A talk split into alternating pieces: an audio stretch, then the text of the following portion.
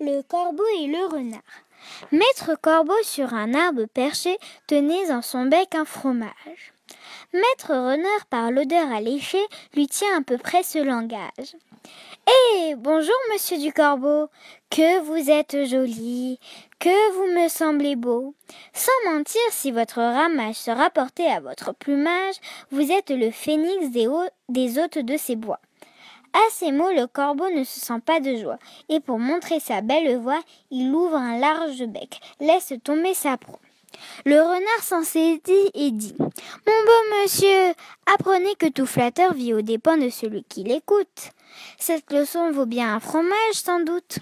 Le corbeau, honteux et confus, jura, mais un peu tard, qu'on ne l'y prendrait plus.